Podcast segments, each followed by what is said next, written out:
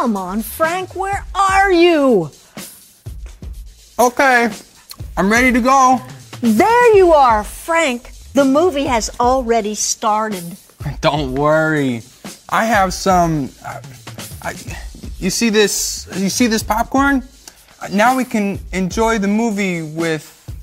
With what, Frank? Let's go. I bought some popcorn for the movie. Super Sentence Man. Yes, it is I, Super Sentence Man, and today's Super Sentence is I bought some something for something or someone else. You need to say I bought some popcorn for the movie.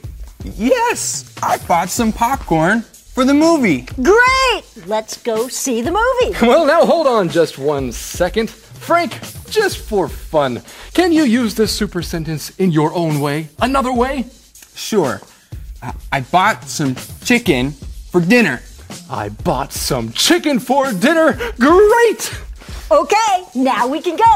Yes, you can go after you give me a super sentence yourself. Do you have one for me? Uh, okay. I bought some tickets for a movie, and now we might miss the movie. Great! I bought some tickets for a movie.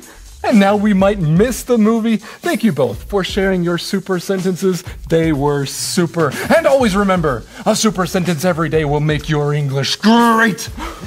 And now I must go. Well, as I was saying, I bought some popcorn for the movie. Do you want some?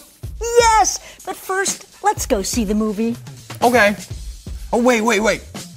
I need to go to the bathroom.